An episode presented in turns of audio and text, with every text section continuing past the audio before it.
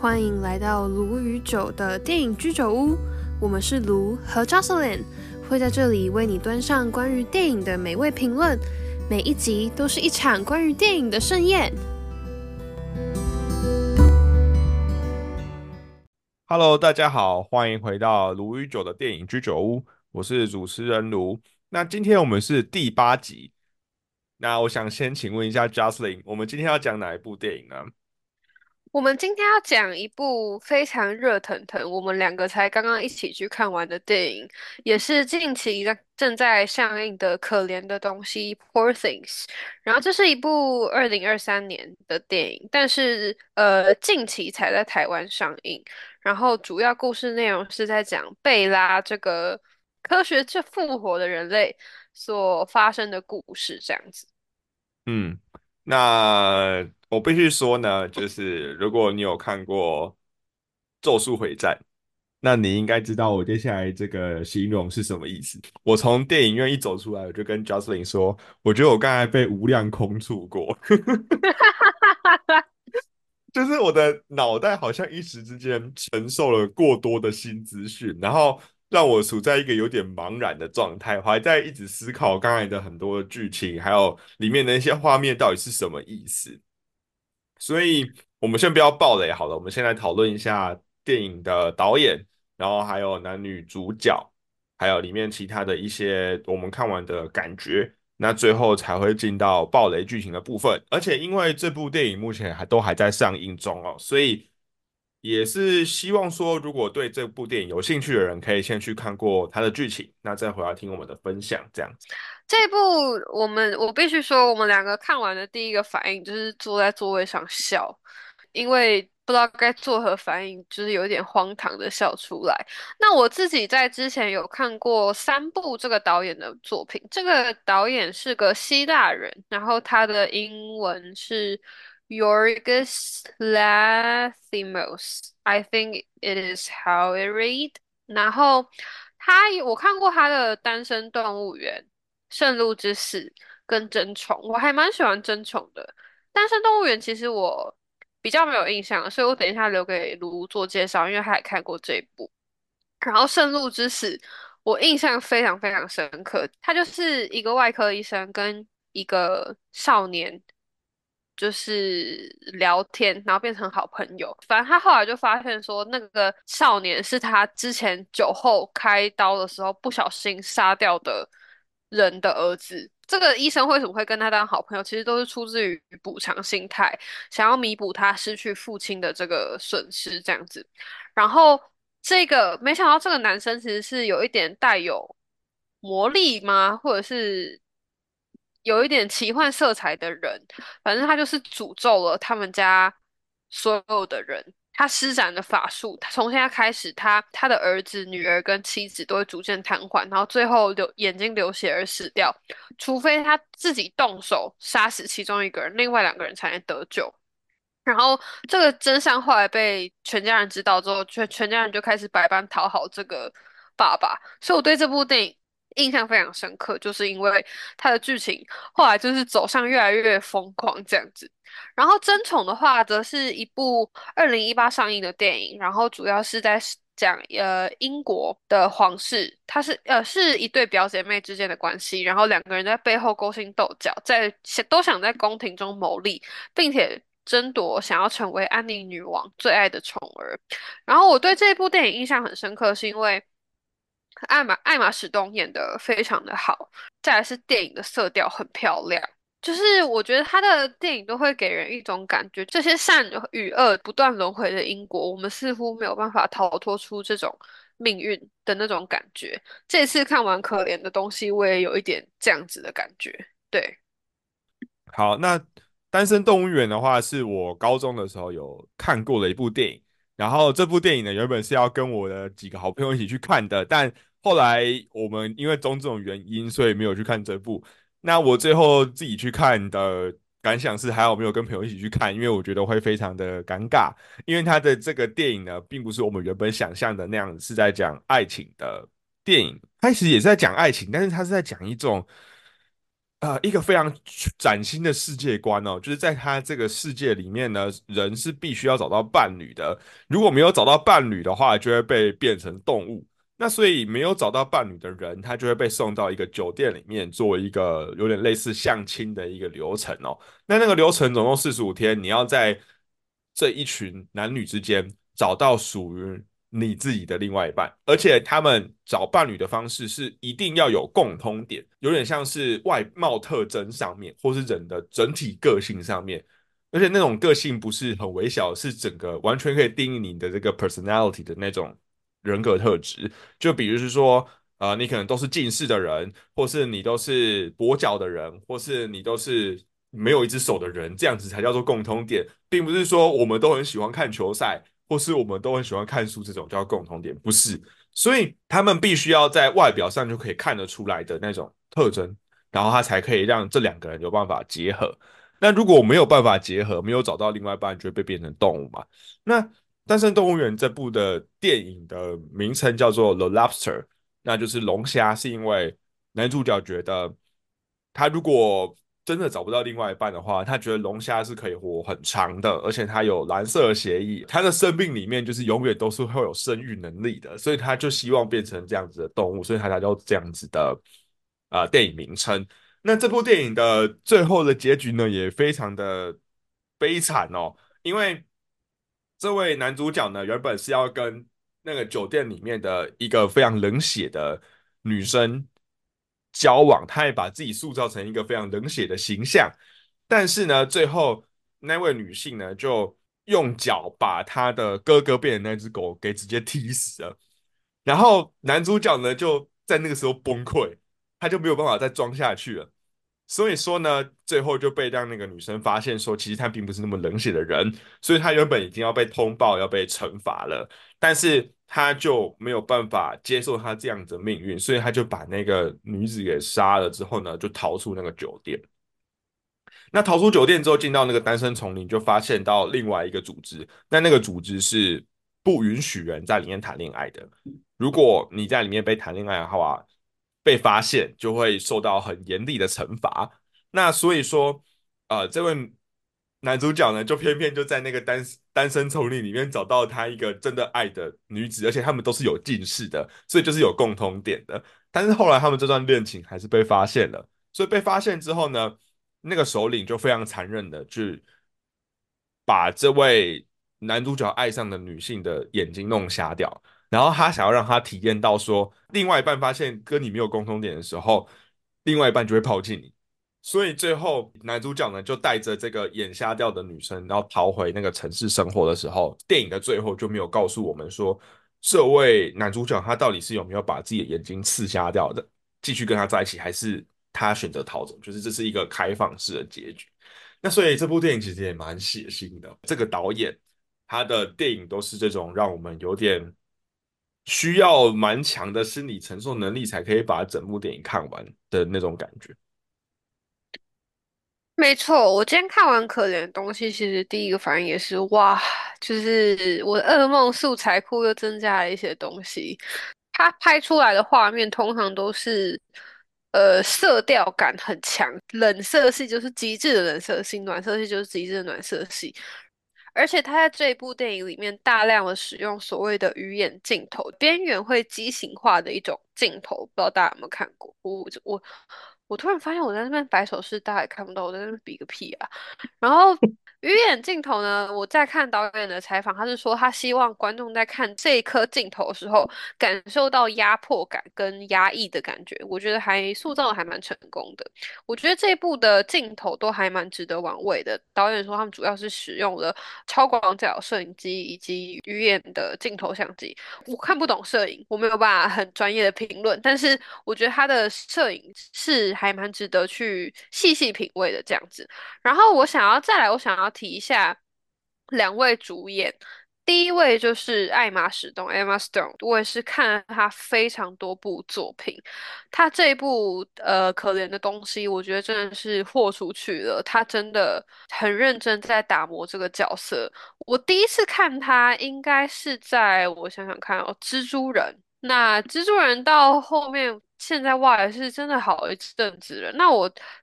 最喜欢他的角色，目前的话还是越来越爱你。我真的很喜欢嗯，越来越《La 爱你。La Land》对，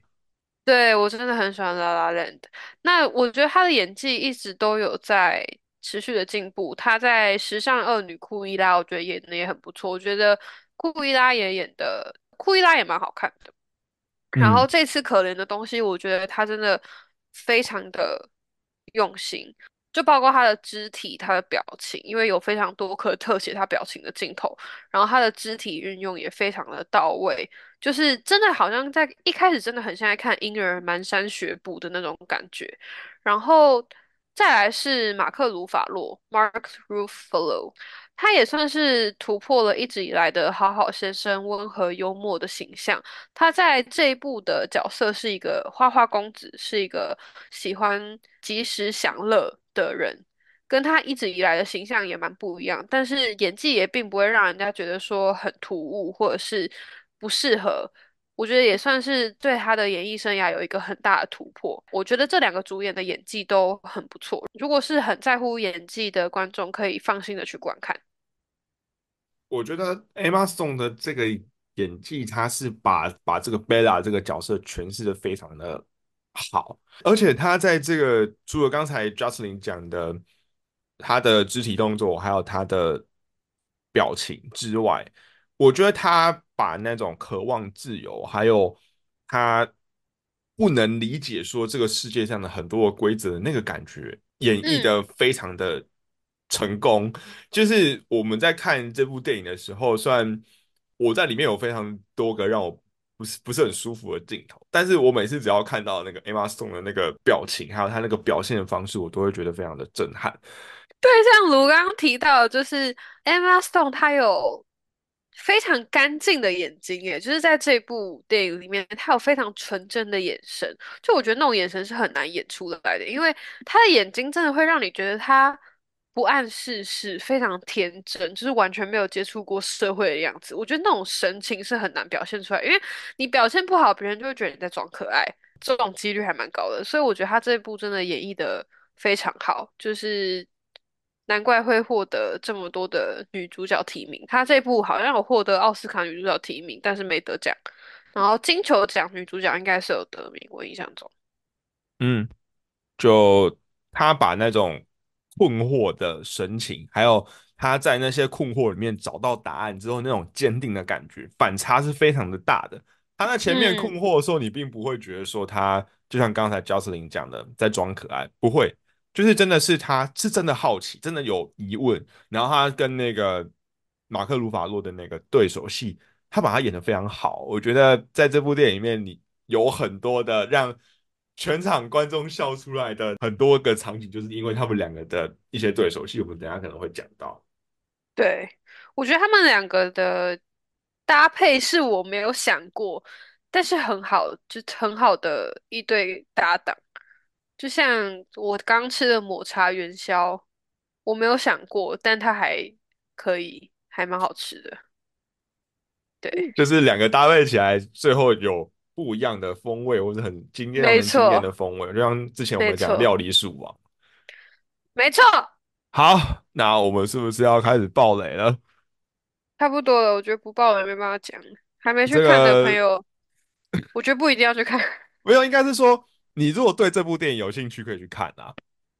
啊，如果说你觉得你对这类型的电影还好，那可以不要去看。然后，如果你目前有一个暧昧对象，因为你看电影，不要看这部啊，我觉得可能会看这个。不太好。我觉得会分，我觉得就是暧昧会无疾而终，真的不要看这个。大家嗯就是我知道大家的第一次约会 SOP 很常，有人就是先去看电影，然后吃饭，但我就是强烈的跟大家说，真的不要选可怜的东西，你们的暧昧会无疾而终，真的不行。嗯，因为可能就会像我跟 Jocelyn 这样子，就是最后面出来的时候不知道聊什么，对，我们两个就这样默默就走出来，然后我就说你有什么话想说吗？说哦没有，那我们就啊，觉得那嗯，个是，的资讯确是这样。量好像过多了。对，好，那我们接下来就防雷，防雷，防雷。那我们要开好，始爆那雷啦！因为他现在还在戏院上映，所以你如果有兴趣的话，就买票去看一下。我觉得，没兴趣就我觉得应该是说你会有很深刻的体验。那我不知道这个体验对你来说是好的还是不好的啦。没兴趣的话，就把我们这集 podcast 听完就可以喽，耶没耶！错，那就 我们开始爆雷吧。好，好，那我必须说呢，就是这部电影第一个让我不太舒服的，就是它有很多的医生在解剖的画面。哦，真的，那个我就在手指缝里面看，我没有办法直接看，太可怕了，我有点想，吐。就是他，因为里面的 Bella 她的创造者的那位医生，就是绿恶魔的那个演员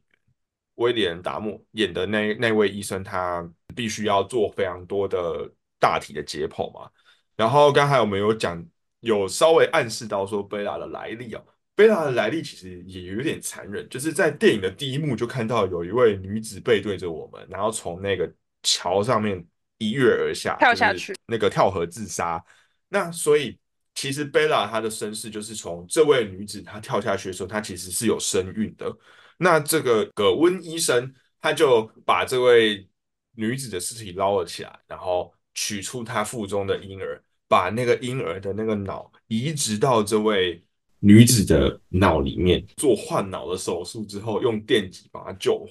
那所以其实 Bella 她是有成年女子的体态，但是她的脑却是一个小婴儿。所以在电影的一开始，我们就可以看到说，呃，贝拉她在弹钢琴嘛，但是她根本弹的不是能说是一首曲子，就是乱弹，然后在家里面也会摔盘子啊，然后说的语言也非常的少，所以她一开始就会让人以为她是不是一位就是可能智力发展迟缓的一位女性。但是我们后来知道她的身世之后，才越知道说，哦，原来她是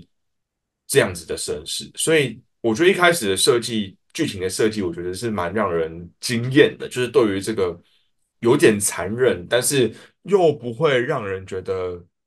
太超出我们的预期的那种感觉。所以我觉得这方面设计的还算蛮好。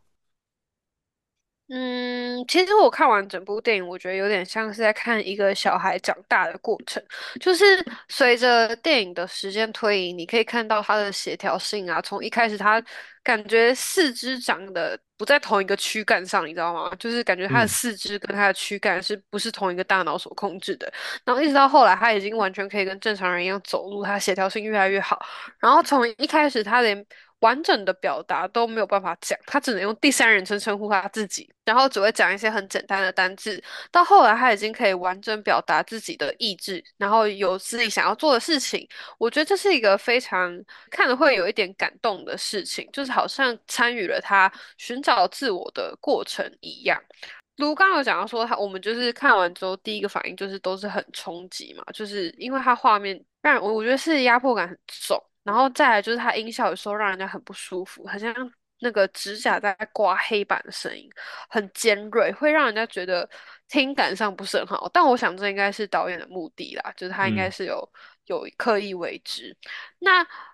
台湾片名算是直翻啦，就是英文是 Poor Things，然后台译片名是可怜的东西。那可怜的东西呢？它的意思其实应该就是，呃，所有的动物，包括人类，我们都是可怜的，我们都是愚蠢的、可怜的物种。所以在电影里面，你也可以看到很多动物，它们的上下半身其实是不一样的物种，就是呼应到片名这个部分。那同时也可以看出来，葛温博士本身对于生命实验是非常感兴趣的。所以他的家才会出现这么多奇奇怪怪的动物，就是鹅的下半身、猪的头之类的嗯东西，这样子。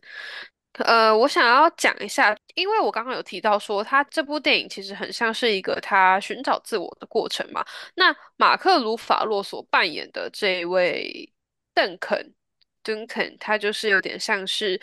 带领他去了解世界上美好的一面，像是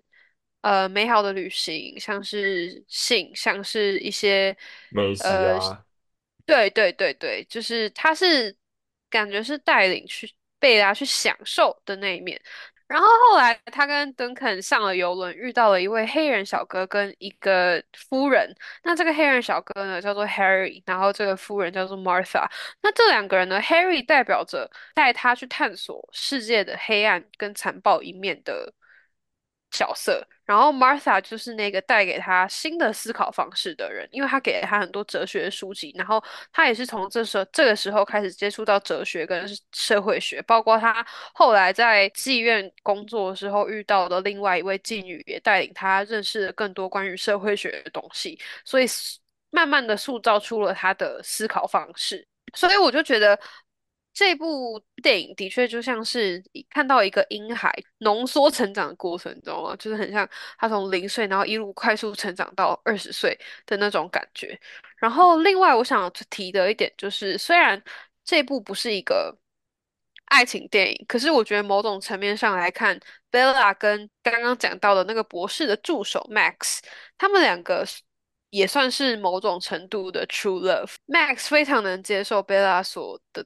做过的任何东西，就是他过往的一切他都能接受，并且觉得这样的他还是很好。所以我觉得他们两个的感情虽然在电影当中并不是琢磨的重点，但是还是蛮令我觉得感动的。嗯。我觉得可怜的东西，可能他也是在暗指说，这部电影里面他所呈现的那个时代，好像大家非常注重礼仪。贝拉常常在说出一些话的时候，就会被人纠正说，This is not appropriate。你在这个时机时节点不应该说出这样子的话。那可是对于贝拉来说，他就觉得不好吃的东西，我为什么要一直吃？为什么我不能吐。出来？对，那明明这个人讲话就是超无聊的啊为什么我不能直接说他你讲话很无聊？那为什么我还要就是好像笨笨的去附和他？那为什么我在跳舞的时候一定要按照那样子的节拍，然后跳出大家所跳的那个舞步？为什么我不能直接按照我自己所想，然后去对我自己的身体做摆动？他就一开始就觉得很奇怪啊，而且他跟那个 Duncan 啊、马克·鲁法洛演的那位风流的那位律师啊，他就有一段就蛮好笑的嘛，就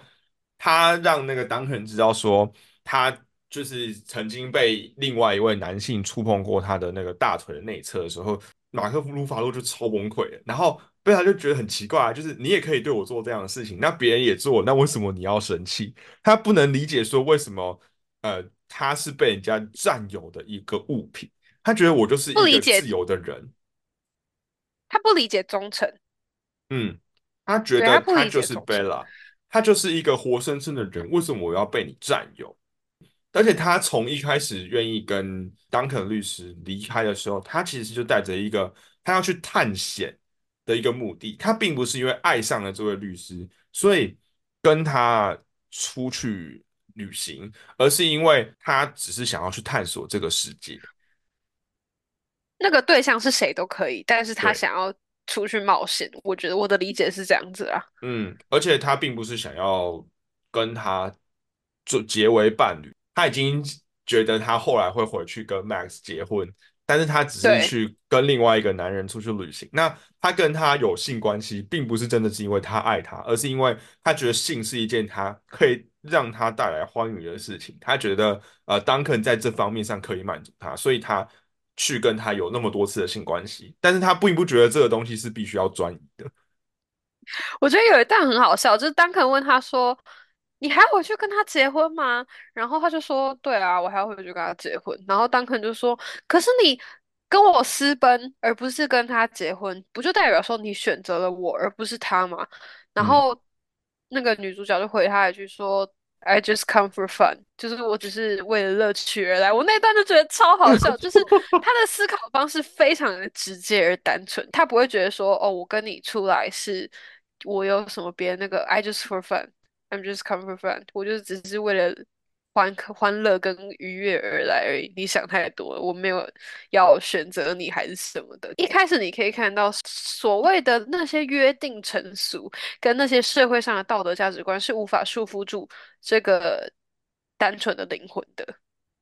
嗯，每次的笑点好像都是在他们两个人的对手戏上面，就是他们还在里斯本的时候因为 Bella 她常常在出去吃那些高级餐厅的时候，就常常做出一些不是很礼貌的举动，可能把她吃的东西吐出来，或是她就在别人讲话的时候说你讲话很无聊、很无趣这样子。然后后来就他就被那个 Duncan 拖出去跟他说你未来只能说三个字，然后什么 delighted，然后 lovely 的 lovely，lovely，对。然后后来还有那个他酥皮酥皮派饼的皮很酥，只能讲这三句，我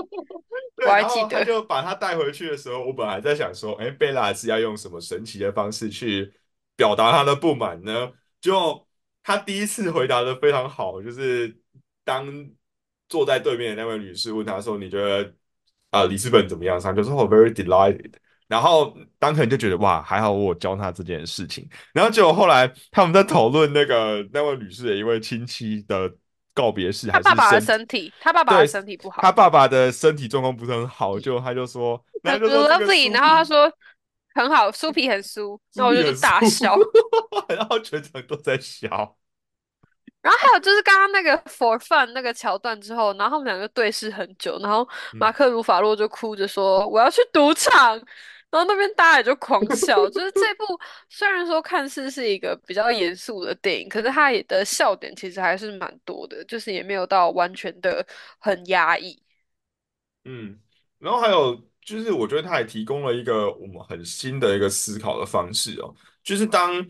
呃他们身无分文，因为 Bella 他把那个 Duncan 的钱全部拿去送给一个船员，请他分送给穷人那边的时候，他们就没有钱了嘛。那所以后来他们嗯就只好被迫在那个法国马赛港口下车，然后最后来到巴黎，身无分文，连饭店都没办法住。那 Bella 他就去了一个妓院，然后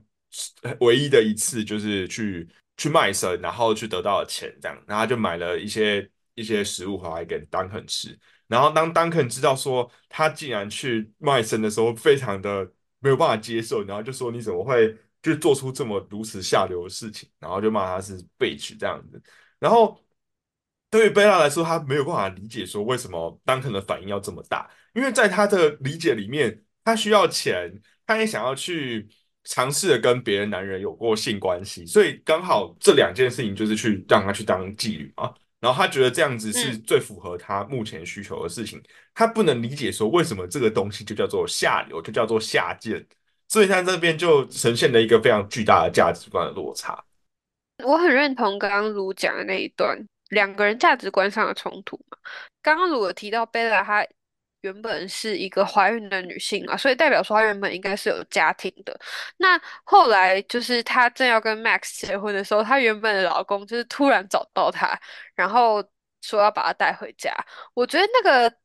原本的老公，就他是一个将军，我觉得他真的是整部电影最恶心的角色。他就是非常的残暴，然后喜欢虐待仆人，然后又非常不尊重女性。他认为贝拉是他的所有物，他认为太太是他的所有物，然后他认为他的功能就是用来孕育他的下一代，然后就这样没了。所嗯以贝拉后来是跟他回到他们原本住的地方之后，意识到自己那时候会想要绝望到跳河自杀的原因，就是因为她老公持续的家暴，不仅仅是身体上的家暴，更是精神上的压迫跟虐待，所以她才会选择跳河自杀。所以她最后就是那个将军打到自己的脚，还是女主角打到她的脚，我不知道，反正就他们其中一个人开枪走火打到她的脚，然后陷入昏迷。然后贝拉就把那个将军拖回他跟那个格温博士住的地方，然后格温博士那个时候就是他已经有点弥留状态。弥留，对，他已经那时候他很早就发现他自己有癌症，他就利用了格温博士留下来的笔记，把一只羊的大脑跟将军的大脑做了调换，所以呢，最后我们看到的画面呢，就是贝拉在一边喝清酒，一边准备解剖学考试，然后她的丈夫在旁边陪着她，有一只外将军外表的羊在院子里吃草。然后还有那个他们家的女仆也在一起喝酒，呃，还有另外一位是葛温博士跟 Max 那时候非常想念贝拉所再造出的另外一具拥有婴儿脑袋的女人，然后就是这个和谐的美丽的画面，算是美好的结局。对，然嗯后本片结束。所以看完你也不知道到底自己看了什么，可是你就会觉得啊，好像是还不错的结局，OK，然后就结束了。对，我觉后得刚。才那位那位 Alfie 将军哦，就是这位 Bella 她原本的身体的主人的的老公，他真的是一个非常可怕的人。一开始见到仆人之后，他就手上拿了一把枪，然后他的说法是说，因为他跟仆人处的不是很好，他怕他们造反。就后来才发现根本不是啊，根本是因为他常常会做一些非常残忍的事情，比如说女仆端着汤热汤过来，他就故意叫那个警犬处于战斗的状态，然后故意让那个警犬去吓那个女仆，让那个女仆的那个汤就这样翻溅出来。他的仆人、他的管家要帮他把他的餐点收走的时候，他就拿着枪指着他说：“你有看到这只鹌鹑的肉被我吃光了吗？”然后就意思就是说你怎么会这么的不细心，就是威胁他这样子。然后最后甚至是说，他想要把 Bella 他有办法达到性高潮的那个阴蒂的那个器官直接摘掉，然后他就说这样子可以让他安安分分待在家里，他要把他囚禁在家里一两年以上，这样子他才不会想要离开他。这样子，他觉得女人的使命就是为了生育而已，呃，控制性欲是男人的天性，是男人需要去面对的课题。我觉得那个时候看到真的是打从心里觉得恶心，就觉得这这个就是完全不想要这个角色有什么样好的结果啦。那最后还好是拜到他是一个非常勇敢而且非常聪明的人，然后他就把他的枪抢走，然后在那个当下让将军开枪打到自己的脚这样子，然后最后才有 g l a s l i n 说的那那个结局。进行到最后这一段的时候，我就觉得 Bella 是一个他非常知道自己要什么。他当初跟着那个 Alfie 将军离开的时候，我一开始还不太能理解，但后来突然有点想通的感觉，就觉得他可能也是想要知道他自己的身世到底是怎么来的，因为医生也不知道他为什么要跳河嘛，他就很很想知道说他的前世，他的这个身体的主人到底是经历过什么样的事情。那后来他明白了之后，他就更坚定他自己的想法，那所以就成功逃离。然后我还想讨论一下，就是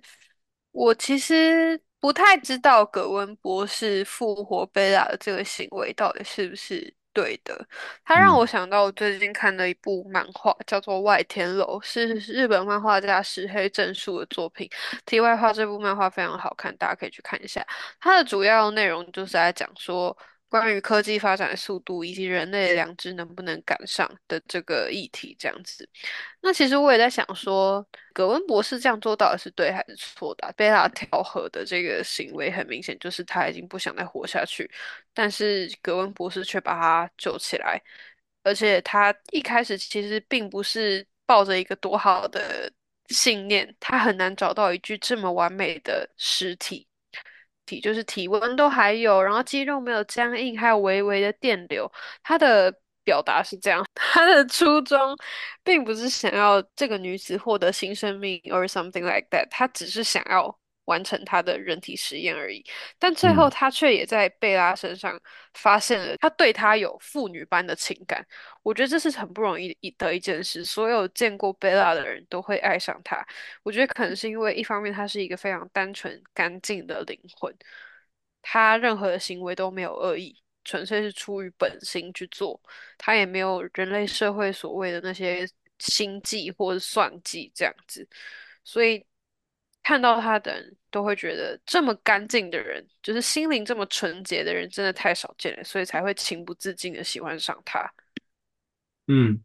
而且我本来还在思考一个问题，就是说，因为我之前有看过那个伊藤润二的那个《科学怪人》的改编的那本作品哦，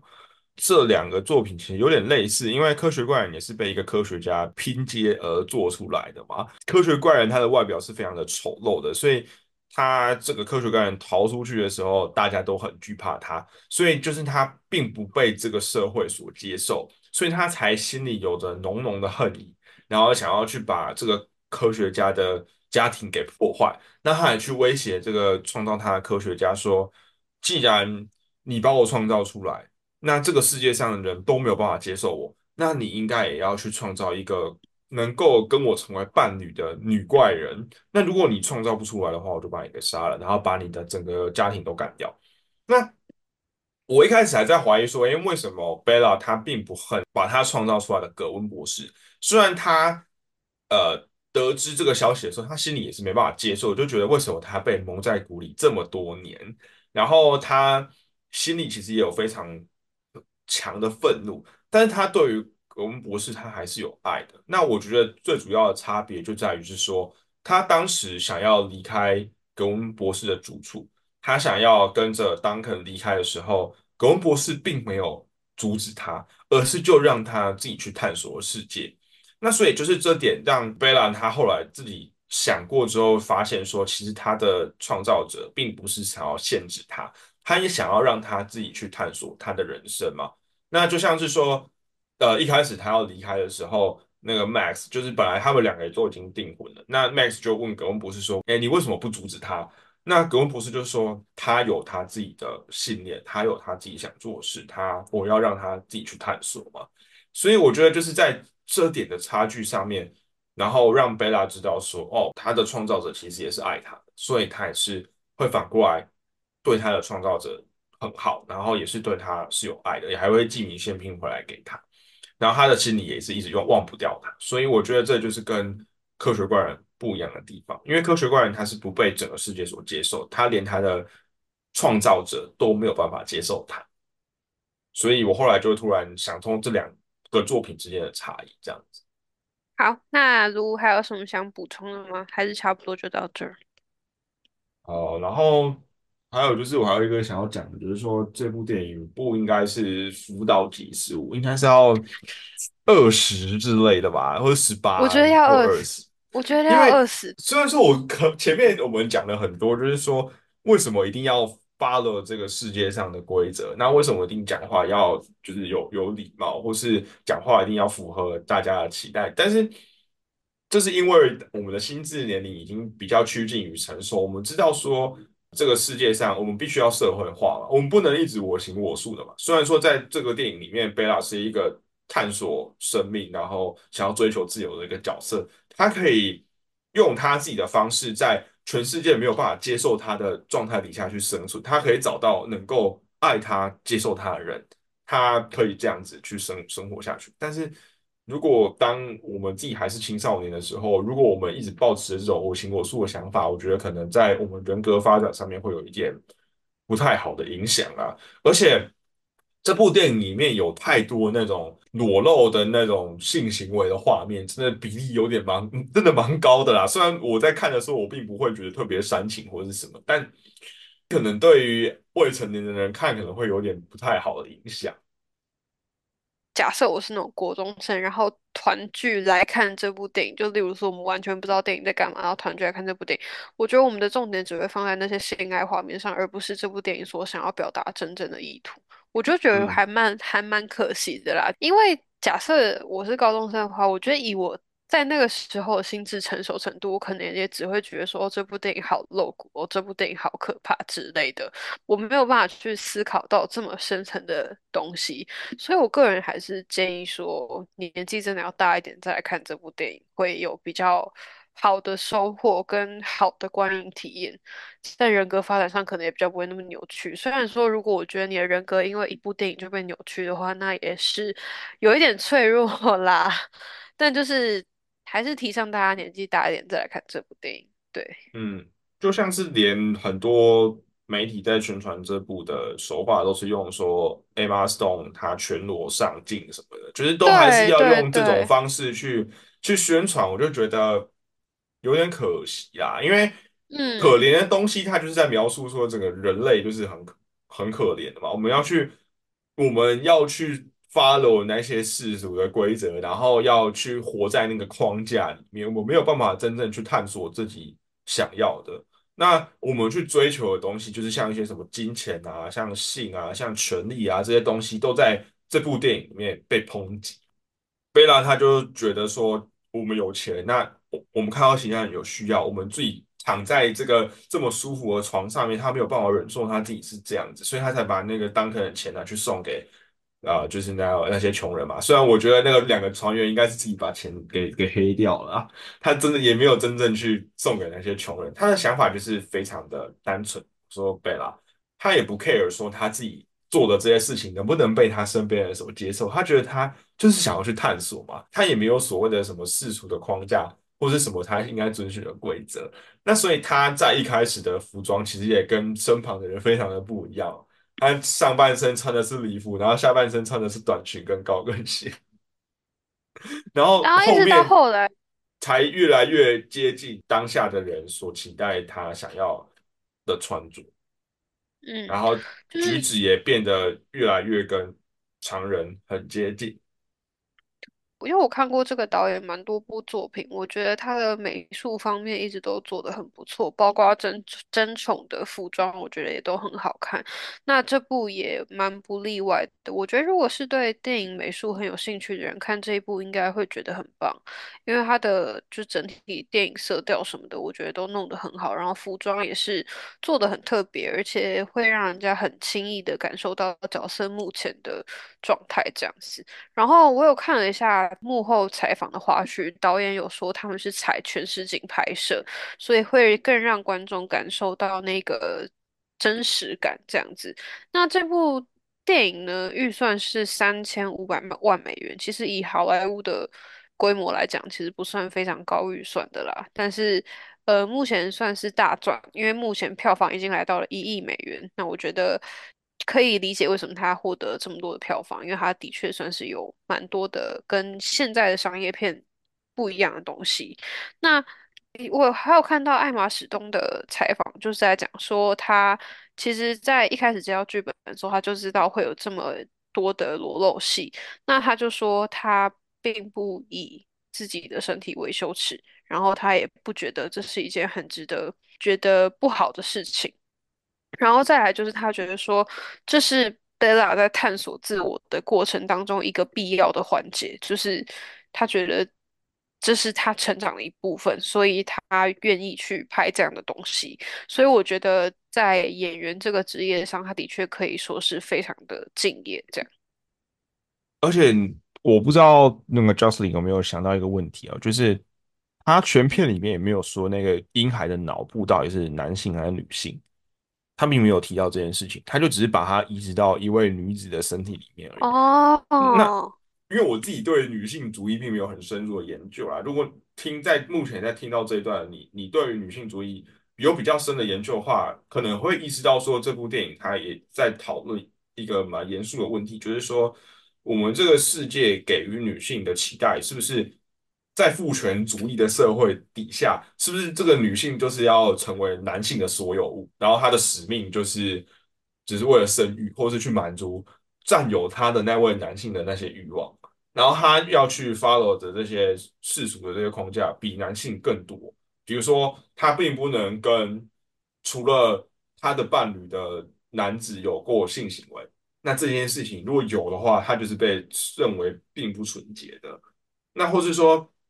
在电影里面有很多次的他想要去追寻他想要探索的东西的时候，都会被各种限制。他离开当肯，然后到那个里斯本的那些的城市里面去去走的时候，当肯告诉他说：“你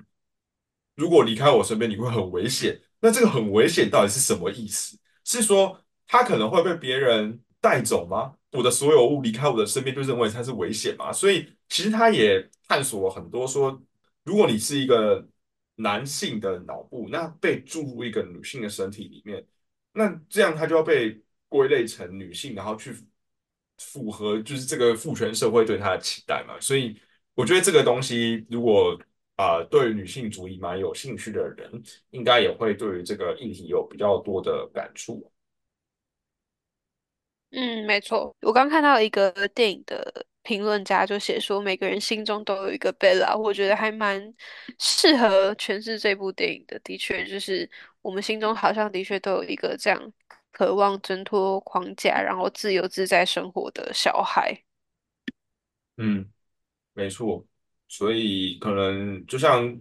马克·鲁法洛出演的丹肯那样子，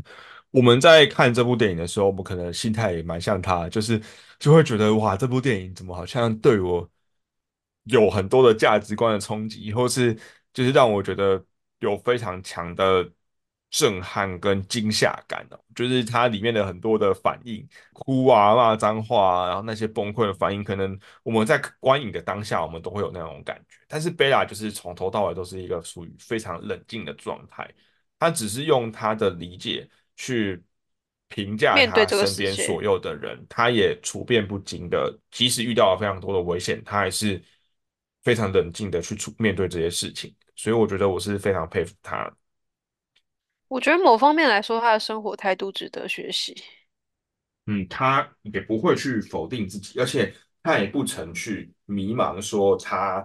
他即使到电影的最后才真的知道说他是怎么来的，他的身世到底是什么，但是他在知道的时候，他也并不会有所混乱，他也多次的去提到自己其实是 Bella Bester，并不是那个 Victoria，所以嗯，他很清楚知道他后来他所探索、他所了解到的自己是什么样，他并不曾迷茫过。我觉得这是非常了不起的，因为即使是只是一个孤儿，他不知道他的爸爸妈妈是谁，他一定会有所混乱的时期，他也会不知道自己的真实身份，那他也不知道自己为什么而活。但是贝拉他就是对生命是非常有活力，然后他是非常想要去活着的。他也跟葛温说：“我并不恨你。”因为我发现活着是一件非常有趣的事情，所以我觉得他后来的那些心态，就是对于生命非常的热爱，所以他并不会怨天尤人，说为什么他是这样子的出生。他热爱生命的态度非常值得学习，就是他对一切都抱有探索跟好奇心的样子，我觉得是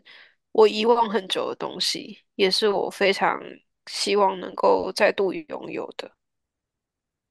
错，然后这样讲一讲，我好像又有点喜欢这部电影了。但是如果对，我觉得这样，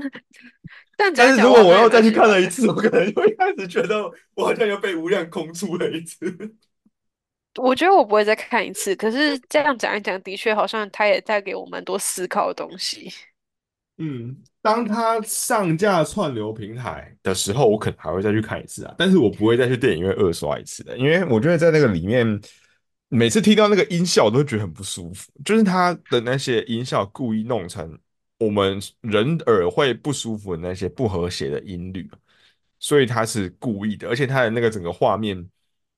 也让人觉得不太舒服。尤其是最一开始那个黑白的画面，我觉得看起来非常的压抑。那后面虽然的那个色调非常的丰富，然后非常的七彩，非常的饱满，那就是在他跟当肯律师离开格温博士的家里的时候，他的世界才会变成彩色的。那在那个之后，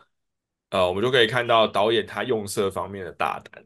然后我觉得对于观影体验上面，如果只论色调，还有那个人物的演技啊，还有剧情，我觉得是蛮不错的啦。但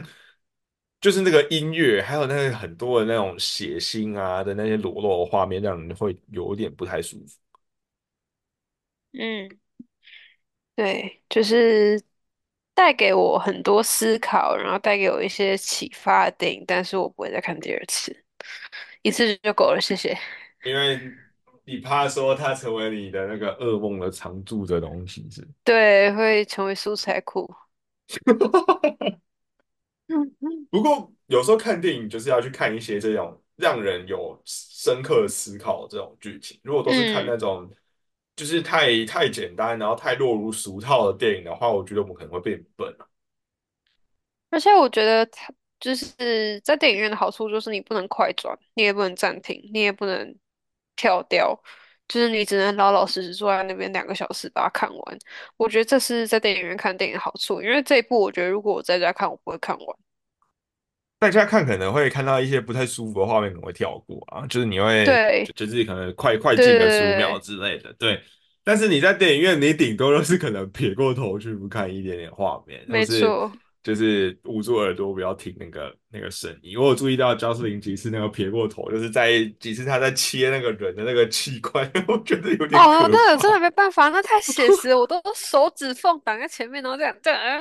这样 看。我只有有唯一一个我觉得比较可怕的是，因为我不知道接下来会发生什么事情的时候，因为尤其是那个电影的第一幕嘛，有有一个那个女生的背影，然后她准备要跳下去那边，我不知道她要干嘛，我本来以为她要转过头来吓我之类，因为我不喜欢我以为是 jump scare，你知道吗？我我我也是我很 scare，怕 jump 所以 scare。我那时候就是有点撇过头去，不想要直接被吓到。但是后来发现不是，他只是跳下去，我就觉得哦还好。对，我一开始也是以为他转过头来，然后可能要长出五只眼睛什么之类的，结果没有 哦，他只跳下去，跳下去那对，因好，随便，你高兴就好。我完全不知道这部电影要演什么，就是在去看之前，我只，有看过 Emma Stone 的那个电影海报，然后其他什么都没有。对，我们两个是刻意在毫无准备的情况下进电影院的，只有知道一个，就是我朋友跟我说这部电影尺度很大，就只有这样，然后我们两个就去看了。然后那个时候 Justin 跟我说，哎，尺度很大，我就说我们这里有未成年人吗？